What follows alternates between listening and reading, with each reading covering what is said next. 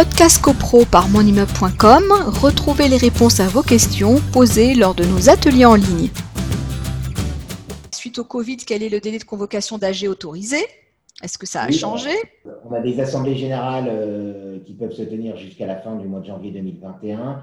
Euh, parce qu'il y a des. Mais alors, en fin de compte, on s'aperçoit qu'il y a un mouvement où beaucoup d'assemblées générales là, sont tenues là, actuellement parce que les syndics, euh, bah, il faut qu'ils gèrent leur portefeuille d'immeubles, bien évidemment. Il faut qu'un certain nombre de décisions soient prises parce que les copropriétés continuent à tourner. Et donc, euh, le vote par correspondance a été très, très, comme je disais tout à l'heure, très, très largement utilisé. voilà. Alors, si vous avez des, des syndics qui, très à l'écoute de leur conseil syndical, lesquels euh, conseils syndicaux leur demandent on souhaite, dans la mesure du possible, des assemblées générales présentielles. Ces assemblées générales vont être différées, mais on s'aperçoit qu'en définitive, euh, très majoritairement, euh, le vote par correspondance est utilisé, notamment pour les barrières sanitaires, les, assemblées générales de plus de 10 copropriétaires dont le présentiel n'est pas possible, et donc ça pose un certain nombre de difficultés. Donc il y a des matérialisations